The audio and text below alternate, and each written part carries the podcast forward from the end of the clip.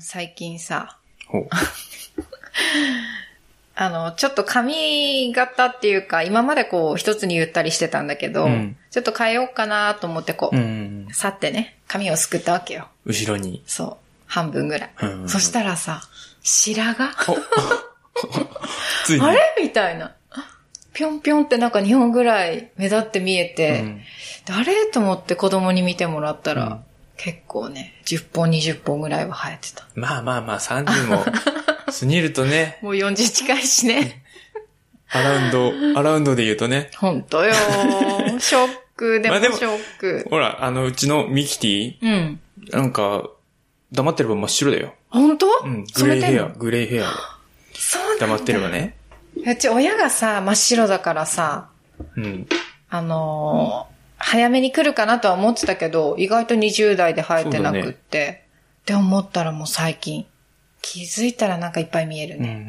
ん。俺もちょっと出てきてんだよな、最あいつのタイミングでみんな染め始めるんだろうと思って。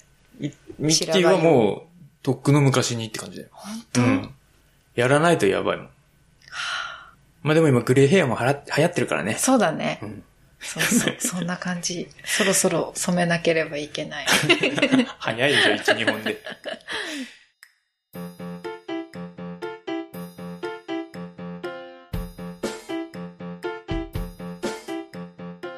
はい、じゃあ、シカヘデケロ第何回だ？何回だ？何回だ ?80 回じゃないですか？あそんな？えーっと、すごい。えーっと、調べとけって話。80回ですね。うんえー、シカヘデケロ80回。あっという間。A ちゃんです。あれあなた誰ですか？あ、ミポリンです。お久しぶりです。お久しぶりです。この番組は農と食の話を中心に毎回様々なテーマを決めて雑談するポッドキャスト、インターネットラジオです。様々な業種、業界のゲストが来たり来なかったり、農と食をテーマにいろいろな話をゆるーく教えていただく番組です。はい。はい。どうですか？この、しばらく見ない間に、どうでしたか？見ない間に？だってうん何ヶ月ぶり？結に構ね2、ヶ月？もっと？多分ね、配信上ではさ、うん4月2日3周年記念会配信した以来です。3ヶ月ぶりくらいになるんじゃない？あ、違うな。2, 2ヶ月半ぶりくらいになるんじゃないかそうだね。ご無沙汰しておりました。本当ですね。そんなにか。まあ相変わらずだけど。相変わらず、うんそんな特に、ちょっと太ったぐらい。あ、そっちの話？そう。それ以外は大して変わらず。あの、授業の方も大丈夫ですか？うん。ぼちぼち。あはい。それぞれまた、シェアオフィスに入ってる人うんうんうんも仕事が戻りつつあるって感じかな。うんん。ううんうんあ、よかったよ。はい。俺はね、まあ、農飯期ってやつですよ。うんうんうん。まあ、うちはさ、ちょっと他の農家と違う動きをしてるので、農飯期って言ってももう、極端に言えば冬までうん、うん。ずっと農飯期なのであれなんですけど、うんこの間ね、うん。あのーまあ、うち、農薬とか化学肥料を使ってないので、うん雑草を取るっていう作業が発生するんですよ。うん。それをやってたうら、ん。あのーまあ、暑いじゃん、うん最近。で半袖でやってたの。いや、外外。半袖でやってたの。そしたらなんか手が痒くてさ、うん。土がかかかってさ、あ、かゆいなと思って、やってたら、うん。あまりにも痒くて、うん。で、ちょっと手洗いに行こうって言って、手洗いにうん行っ。たら、虫に刺されててさ、うん。あ、やっぱりかと思ってさ、で、あのーまあ俺も、蚊に対してはさ、うん。抗体ができてて、何も刺されても痒くならない。へえ。うんもう一瞬だけ痒いのが。うんうんうんうん。で、あ、なんだと思ってたら、痒みが一向に収まらず、うん。どんどんどんどんひどくなり、うん。腕が、ボコボコボコボコ、ボコボコよ、もう。え、一箇所じゃなくて？そう。十数箇所ん刺されてると思って、ちょっとこれはまずい。これは絶対ブヨだとうん、思ってさ、これはまずいと思って、うん翌日病院にすぐ午前中にうん。行って、皮膚科の先生もさ、うん。もうこれはひどいっつって笑ったよね。そんなに？かゆくなってきた。で、まあ薬を処方してもらって、うまあ腫れも収まってさ、うん今、うんうん。実はこれ、あの、なんで長袖着てんのって話だけど、暑いのに、うん。これね、腕がね、まだね、まだなんだよね。あ、そういうこと？うわほら、ーでさ、十数箇所ってさっき言ったでしょ、ね、さっき、さっきっていうか、あの、この晴れが引いてから、うん。うん。あの、数えたら、うん。もうに、30箇所近く数えてて、かゆい、かゆい、かゆい。あのね、ひどい人だと、うんもう本当に高熱とかが出てさ、両方か。入院とかっていうレベルになるぐらいらしいんだけど、痒くて痒くて、うんうんうんうん。まあ、なんか俺は結構大丈夫でしたっていう。えーあの、これ、そこでね、ちょっとみ、あの、皆さんに教えたいのが、まあおすすめはしないんだけど、うん。あの、臨時、臨時的な、うん。もうよ夜眠れないとかっていう場合うんうんの臨時的な民間療法。俺がいつもやってるやつうん。をお教えします。はい。あのね、前にも言ったかな風呂に入るじゃん。うんうんお風呂に入って、うん結構厚めのお湯、うん。42度とか3度とか、うん。あっちっていうぐらいのお湯をかなり熱いよ。かけるの、幹部に。へそうすると最初一瞬、あーってなるんだけど、うんうんスーッと痛みとかゆみが引いてくるから、うん。そしたら、冷たい水で冷やすの。うん。シャーって。それをおお風呂から出るときにやれば、うん。まあ湯冷めしないようにね、うん。や、やれうば、ん。痒くなくなる。なんでだろう？あの、なんかタンパク質じゃん、人間の体って。うんうんうんタンパク質って熱に弱いから、変質するんだって。で、痒く、もうそ細胞が壊れるって言ったらはいはいはいはその状態で、だいたい4、5時間は持ちます。い。そっか、4、5時間。で、よまあまあまあ翌朝、翌朝病院に行くっていうね。んんん翌朝までの。あなるほどね。まあ、それで乗り切ってもいいんだけど、うんちょくちょくやってう。ん。うわもし万が一もうこれどうしようもねえっていう時があれば、それ試してみてください。あ、試してみてくださいって言っちゃまずいかそうだね。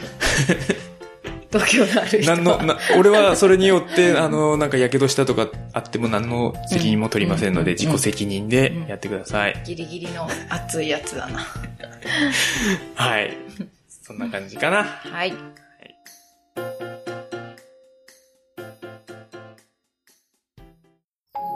ミポリンです。私の美貌にメロメロリン。メイントークだよ。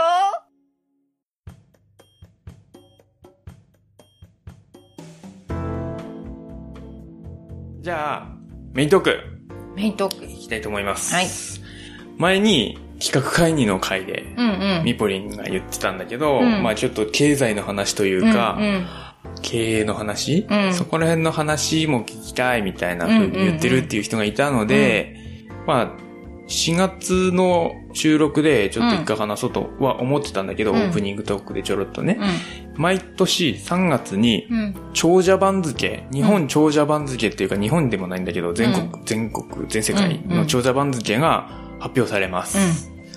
それの、うーんと、話をしようと思ってて、フォーブスジャパンっていうのが出してんだけどうん。ね。うん。今年も3月に。出ました。はい。で、まあその話をさらっとしようかなと思ったんだけど、うんまあこれで、このコロナでね、うん。まだゲストちょっと呼べないってことなのうんで、うんまあ、一回がっつり取っちゃおうかっていうことで、うん。そうですね。今年のランキングを見ていきましょう。そっから何が見えるのか、みたいなね。分析。分析、ポチポチ分析をね、うんうんうん。実は毎年、密かにしてるんだけどね。うん。まあ、ざずらっといきますか。はい。1位から15位をもうずらずらっと一回喋っていこうかな。うん。うん。まず1位。うん。1位はね、まあまあ、ここはあのー毎年うん。有名なというか、うん。柳井正さん。うん。うん。ファーストレーティングの会長兼社長さんですね。はい。まあ、元ソフトバンクの社長うん。かな。あの、GU とかユニクロの親会社というか持ち株会社というかうん。ですね。あの GU とユニクロの会長にもなってるんじゃないかな。うんが1位です。はい2兆3870億円 資産。2兆。うん。もう、もうわかんないな。個人、個人の資産だからね、これ。会社じゃなくてすごいよね。うん。で、第2位、うん。孫正義。はいはい。孫さんですよ。ソフトバンクグループの会長、はい兼社長、兼 CEO。孫さんも2兆1940億円。うん。えっ、となかなかだねまあ、この二人は結構毎年うん。1位、2位を争ってるそう感じだねですね。よく聞く。うんで、3位、滝崎武光さん。うん。えっ、と、キーエンスの会名誉会長をやってます。キーエンスってあの、計測機器とか顕微鏡とかの会社、作ってる会社。うんうんこの、こ滝崎さんもうん2兆1290億円。うん。うん。で、こっから4位がちょっと下がって、佐治信忠さんかな、うん、サントリーのうん。会長はい。が1兆60億円。うん。ここ一気に下がる。一気に下がるって言っても1兆なんだよ、ね。だ でもダブルスコアだ。この1、2、3位からダブルスコアというか、だけど、うん。ね、一気に上がるんだけど、まあ3位、ど何位までいったっけ？4位。えっ、と、次五次5位。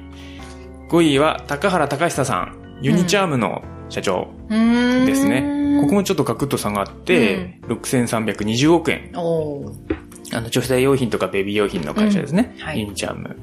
で、6位、三木谷博士。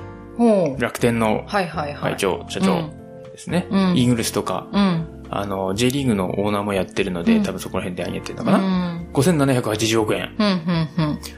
えーっと、7位、重田康光さん。はい。光通信のうん会長兼 CEO うん。ですね。5030億う円。ん。次が8位でうね。ん。うんブス島秀幸さん。うん。パチンコ機器の産業のう、ん。うんと CEO うん。ですね。で、9位、ニトリアキロさん。うん。ニトリのはい。会長さん。うん。で、4280億円。うん。10位、森明さん。うん森トラスト、森ビルとかの。うん。あと、は、うん。東京駅とかのあたりにトラストビルとかってあるよね。それの会長さん。うん。森トラストの会長さんですね。はい長森、11位、長森重信さん。うん日本電産の会長 CEO。電気機器とかの会社でね。うん。で、12位、土屋義雄さん。うん。ベイシアグループの会長さん。ワークマンとかのうん。ベイシアグループ。の会長さん。3530億円。うん。で、13位、伊藤正俊さん。セブンアイ・ホールディングスの名誉会長。うん。今はね。うん。あと、14位が三木正宏さん。うん。EM プランニング、今は EM プランニングですけど、ABC マートうん。の元社長、うん。作った人かうん。な。で、15位が安田隆夫さん。うん。パンパシフィックインターナショナルホールディングスのうん。会長、創業会長兼最高顧問。うん。ドンキホーテの会親会社というか、うんうんかな。ドンキホーテ作った人うん。うん。うん。ですね。うんここら辺が15位。はい。まあ何が言いたい言いたいかというと、うん。まあ、今15位まで喋ったんだけど、うん50位までバーっと見ても、うんうんまあ毎年そうなんだけど、うん一次産業が上がることはまずないんですよ。うんうんそうね。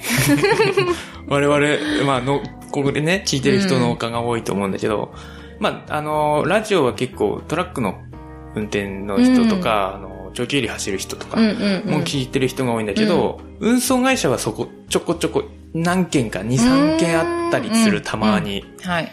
でも一次産業はなかなかね、上がってくるってことはないんだよなちなみにうね、ん。えーっと、50位うがん。870億円です。だからはい900億円稼げば50位圏内に入れる。うんうん ちなみに今年のご50位は、うんえーっと、ダイナムうん。はい。です。う佐治、ーん。ひろ、ひろ、ひろはるかな？うん。え佐藤ひろはるかな？うんうん。うん、さん。うーん。900億円稼ぐには、一次産業で900億円稼ぐにはどうしたらいいのかっていう。まあ厳しいよね、一次産業だと。そうね。うん。で、まあこの15位までで、うん。あのー注目ポイント的にうは、ん。まあ毎年それこそそうなんだけど、うん意外とうん。創業者なんですよ。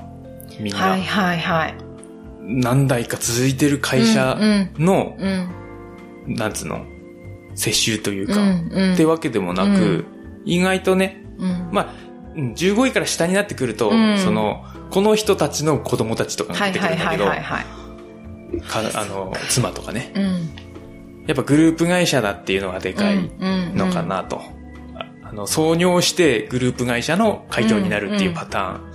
そうだね。肩書きが結構そういう人多いね。そうそうまあ、この人たちは年齢も年齢でね、まあね。孫さんとか三木谷さんがちょっとわだいぶ若い。うん。うん。ねえ。やっぱ創業しないとダメなんだね。一台で築き上げないとっていう感じかそうよねな。でもすごいよね。一台でさ、ここまで行ったんだよ。いや、ほんとそう思う。まあ最近それこそコロナ禍でさ、あのーオンラインの勉強会みたいなのとかさ、トークイベントとかが結構やられてるじゃない、うんうんで、例えばその、それこそ、まあ、ここまで年齢いってない、ちょっと若手の30代、40代とかのうん創業者の話とかもさトークイベントで聞く機会もあるけど、なんかそんなに考え方はずば抜けてないように聞こえちゃうような話し方をしてくれるじゃん。そうだね、そうだね。そう。そうするとさ、みんななんかできちゃいそうな気がしてくんだよね。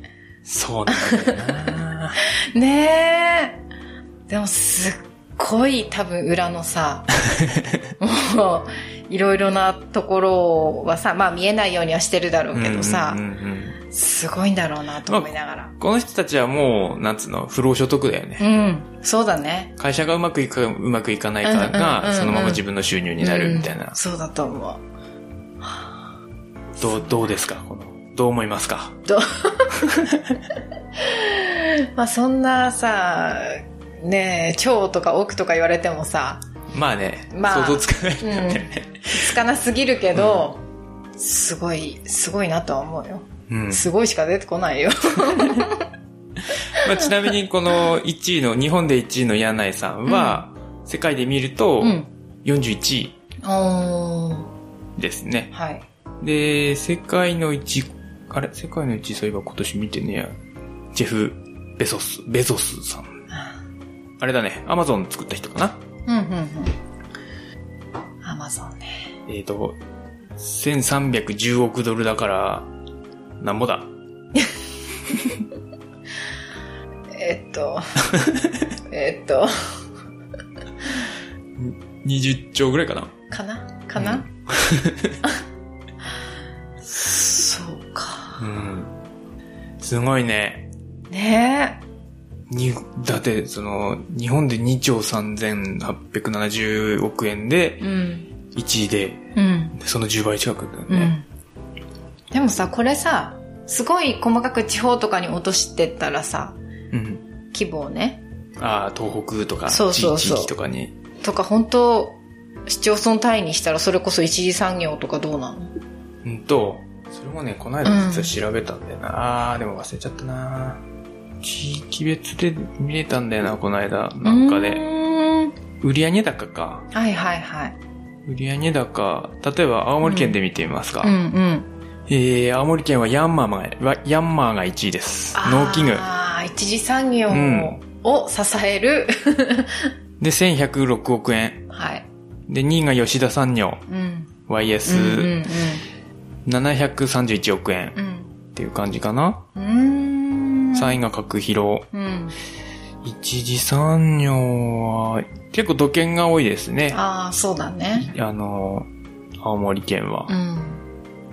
農機が強いね。9位に青森久保田。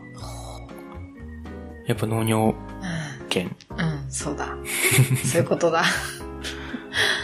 の、ああとは土建屋と、うん、ガス、ガスも多いな。うーん。うん、土建とガスと、なるほどね。っていう感じだ。一次産業はないですね。そっかそっか。残念ながら。なるほど。青森県で50位圏内に入るにはう、ん。20、24億稼がなきゃいけないです。あーあ、なるほどね。ちょっと、24億ぐらいならいける行きたいね。行きたいね。まあまあ、こ、こ、このね、人たちはまあ、あの、なんつうの、恵まれてるっていうのもあるんだけど、うんまあこの人たちのさ、名言なんていうのも出てたりするんですよ。うんうんうんそっから何が見えるのかうん。っていうのをね、うん。今回はやっていきたいなと思うんですが、うん。うん。はい。あのー今年の、えーっと、今年は上がってきてないのかな、うん。あ上がってきてないなイーロン・マスクさん、わかりますか？何？イーロン・マスク、ペイパルとか、テスラとかの。会長、会長、社長？なのかな、今は、うん。今は会長なのかな？あの、作った人というか。の人の名言が、あいくつかあって、世界に重大なインパクトをもたらしたいという思いが仕事におけるモチベーションになる。要は世界を見据えて動いてるよって話なんだ、はいはいはい。うん。あとは、常により良くする方法を考え、うん。自分に問いかけることが唯一であり、ベストな方法。うんうん。こあと、根気強さはとても重要だ。諦めることを強いられない限り、あなあなたは諦め諦めるべきではない。噛むよね。言い慣れてないからこういうのをさらっと言えるから、お金が稼げる。そういうこと。まあまあまあ、うんそりゃそうだって話よ。そうだで意ね。外とね、こういう、その、有識者というか、うん人たちの喋ってることって当たり前のことなんだよね。そうなんだよね。そう。あ、なんつうの？うん、当たり前のことなんだうんよね。うん。それができるかできないかっていうところなのかなと。あと、まあ、あのーあとビル・ゲイツ、うん。ビル・ゲイツの名言で、俺結構好きなのが、うん。反対があるのは健全なことである。本当に力のあいあるアイデアが試される、その場で。うん。っていう言葉があって、うんやっぱ反対意見が出ると、うん。うん。そこで、そう、その夏の、うん。対話が生まれるというか、はいはいはいそこからどうするかっていう検討が生まれる。うん。で、その、こう一人で事業でやってるとさ、うん。どうしてもその、自分が信じた道を進むじゃん。うん。それが間違ってるかどうかがわからないわけね。わかんないね。だからその反対意見っていうのはすごく大事で、まあこっちは自分がこれで正しいと思ってるから反対意見があればうん。反論するんうんだよ。うん。でそれに負けないで反論してほしいっていう。はいはいはい。私も結構ね、何かしようとした時に、反論とかさ、え、それってみたいな意見って結構多いんだけど、それが来た時は、あ、これ、あの、過去に例のないことだからうんうんうん、ビビってんなって思って、はい。どう、どうにかしてやってやろうって思う。基本ね、人間は補修、じ自己保身というか、うんそうだねがあの、出るからうね。ん。そこでこう、ちゃんと説明できればいいけどね。そうだね。うんうん。あと、日本で1位の柳井さうん。んの名言うん。で、頭のいいと言われる人間に限って、うん計画や勉強ばかり熱心で結局何も実行しない。あ言うね思いつく言うね この人、日本で1位の人だからね。やばい言う、うん、言って、言ってやりたい人がいる。まあまあよく言う話だよね、ぶまあっちゃけ。自分がそうならないようにしなきゃね。うん。じゃあやってみろって話だよね。そうそうそうそうそう。そうそう逆に言うと実行することが大事っていう話なんだよね。うん。計画ばっかり練るのも、計画練るのも大事だけど、計画ばっかり練って何もしないよりはやれと。そう。で、柳井さんの言ってる、柳井さんもこれ結構、いろいろ事業を起こした人なんだけど、うんうんうん、起業するのに特に素質は必要ないって言ってる本 だからね、本当にね、皆さんは勇気を持ちましょうっていう話なんだけど当、まあ、やるかやらないかってそうことそうそうそだよね。う。でね、結構その、いその有識者の名言っていっぱい載ってんだけどさ、うんあちこちに。うん。総じてね、まとめて言うと、うん。3つのパターンがあると思ってて、うん1つは、従業員を大切にしましょうっていう話。はい。うん。これはもう結構いろんな人が言ってる。うんそれこそ、有名なのは、あの、松下幸之助とかね。あ従業員、社長は従業員のために、ー。うん。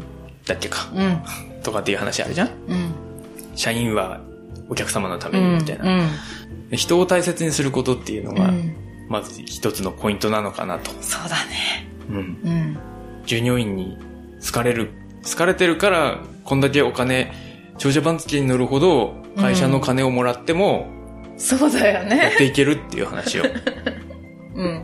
だって、これ、もし従業員に好かれてなかったら、うん。それこそ反対勢力の力が強くなって、うんうんうんうんあの、会長とか社長の座から引きずり落とされるわけですよ。そうだよね。派閥争いに負けるわけですよ。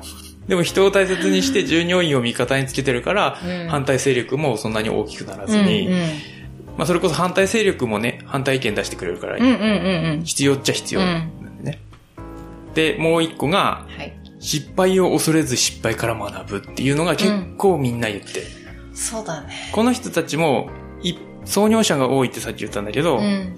一発目で成功してるわけじゃなくて、うんうんいくつも会社立ててはダメになり、を繰り返して、そのうちの1個がすげえ儲かってるっていう状況なんだよね。はいはいはい。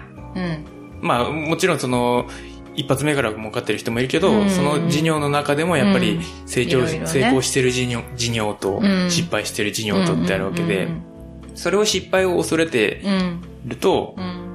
ダメなんだよねっていう。うん。うん。誰だっけな？うーん、誰が言う、誰だっけな？誰かが言う、誰かは、誰だか忘れたけど、うん。あの、10あるつうちの9は失敗するっていう。うん。ビル・ゲイツだったかな？確か。うん。それぐらいし救われると救われるなうん。それぐらい失敗するもんだから、うん失敗するのは仕方ない。うんただ、大事なのは、その失敗から学ぶこと。そうだうね。ん確かにな。やりっぱなしじゃね。ただでは起き上がるなと。うんうんサイヤ人もうん瀕死になってうん。うん。起き上がった時には戦闘力がぐんと増してるんだと。うんうん。だから強いんだと。はい。はい。で、最後三つ目が、あの、もうすでにね、なんつうの、この人たちみんなほとんどそうなんだけど、うん。成功の図が見えてるというか、なんつうの。あ違うんだ、違う。うんとイ、メージでき、できてるってこと？いや、イメージできてるっていうかう、ん。まあイメージできてるんだけど、うん。そのイメージがうん。最初からでかいの。はいはいはい。夢がでかいというか、うんうんうん目標がもう最初からでかい。うんもう、あの、1兆2兆稼ぐつもりで会社立ててるわけ、この人たち。そっか。もう本当に従業員1人2人の時から、そういう話してたりするから、結構な人が。うん。だから夢、うん例えばなんつうの、年収、年収、年収か、年収1000万になりたいとか、うんそんな小さな話をしてない、誰もこの中で。貧乏な人、時でも。うん。そんな話誰もしてないから。そっか。まあ出してないだけかもしれないけどね。最初からでかい夢を描いて、それに向かって進んでるっていうね。うんうんこの3つ、人を大切にする失敗から学ぶ、夢を大きく。うん。うん。この3つが共通点だなと、はいはい。私は読んでます。なるほど。さあ皆さん、自分に当てはめてみてどうでしょそうよね。どうですか？うどうですか？私は基本的には多分諦めは悪い。ああ、いいね、いいね。だから失敗、自分の中で失敗したかなとか、これうまくいってないなって思うことはいっぱいあるけど、それで、あ、じゃあいいやって諦めたら、うん。なんか負けた気がするから、うんうんだからとにかくやり続ける、仕掛け続ける。うん。うんうんうん。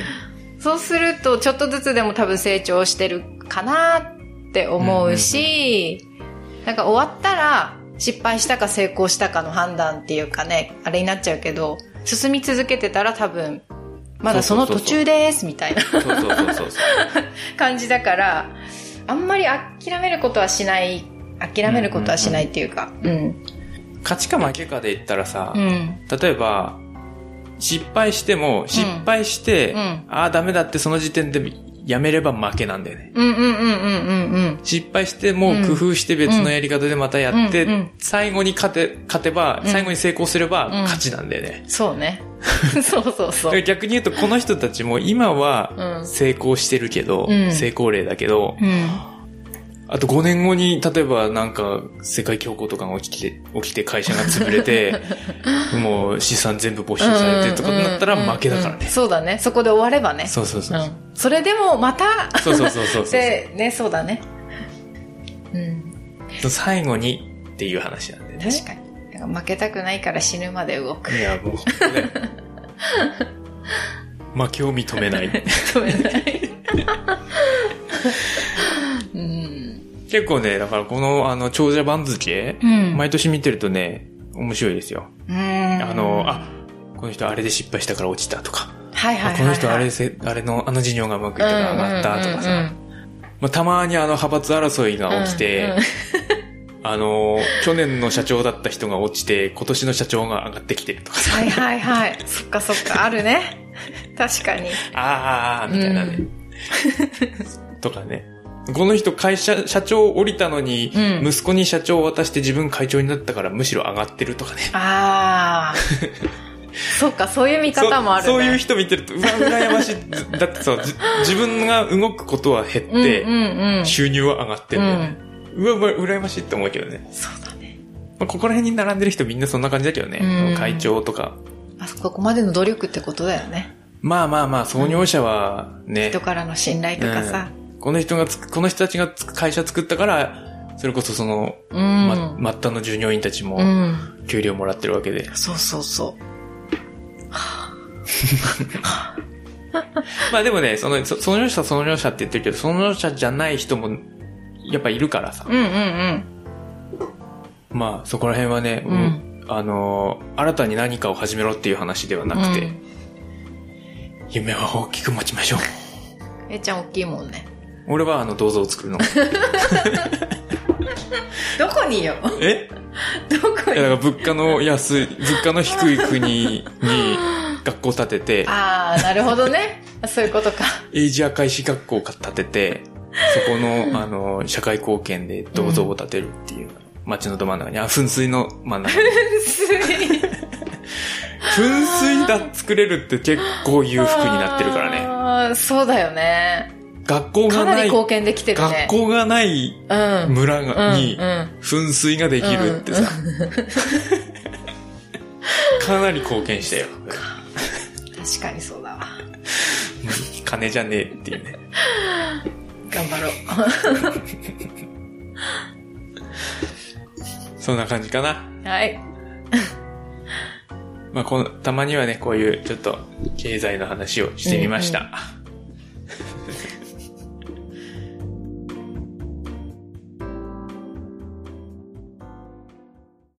ちゃんです。最後の晩餐は筋子のおにぎりがいいです。エンディングです。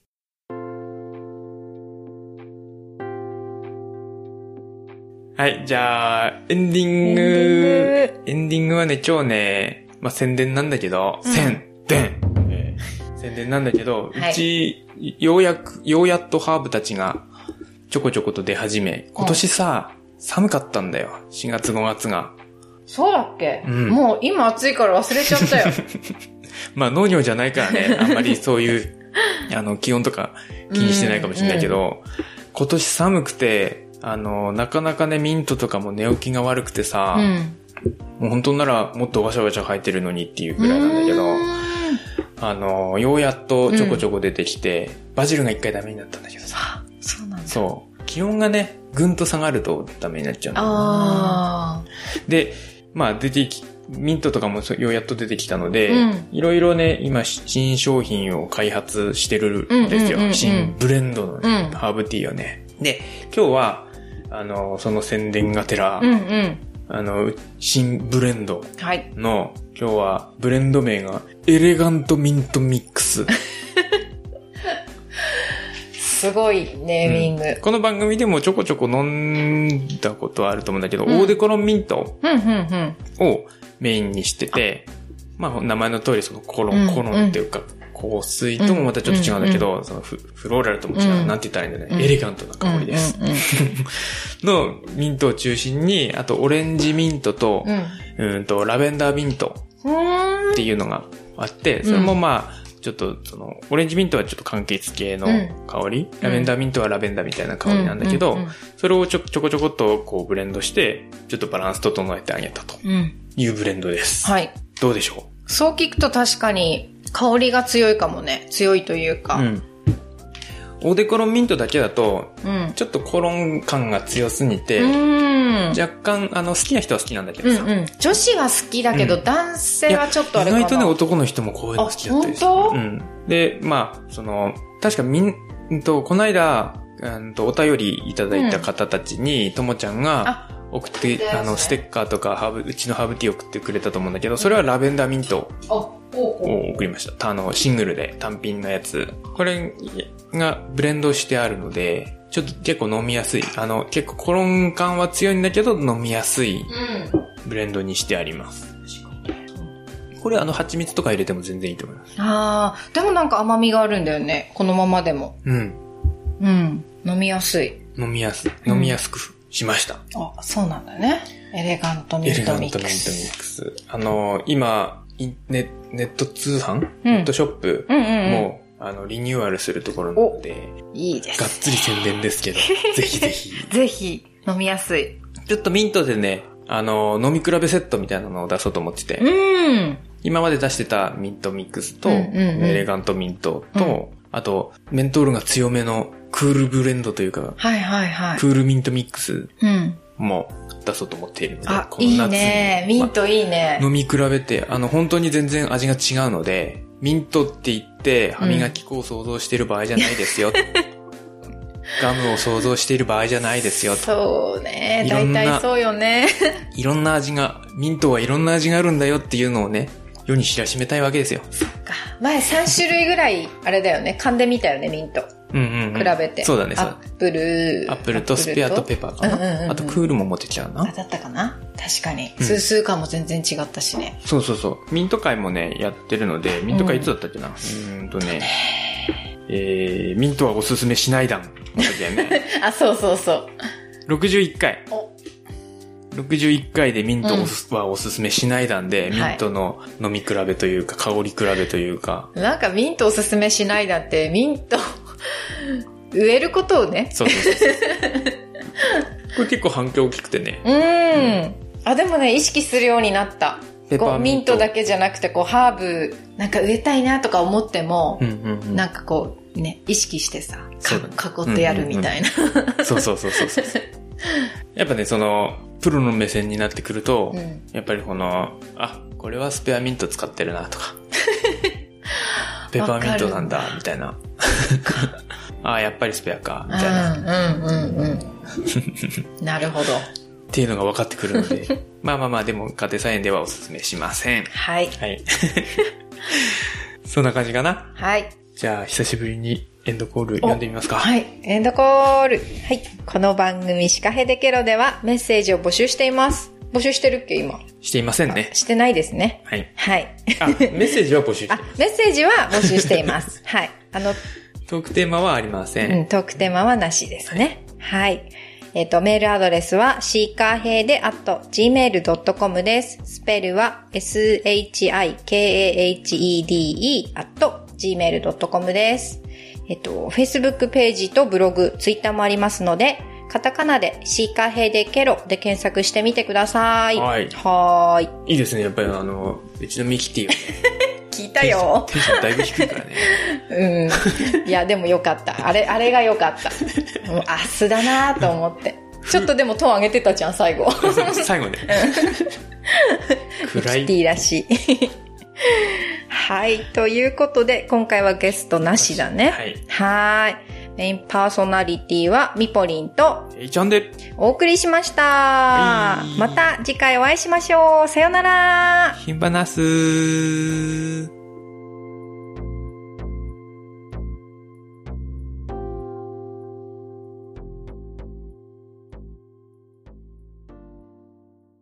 青森県から配信中。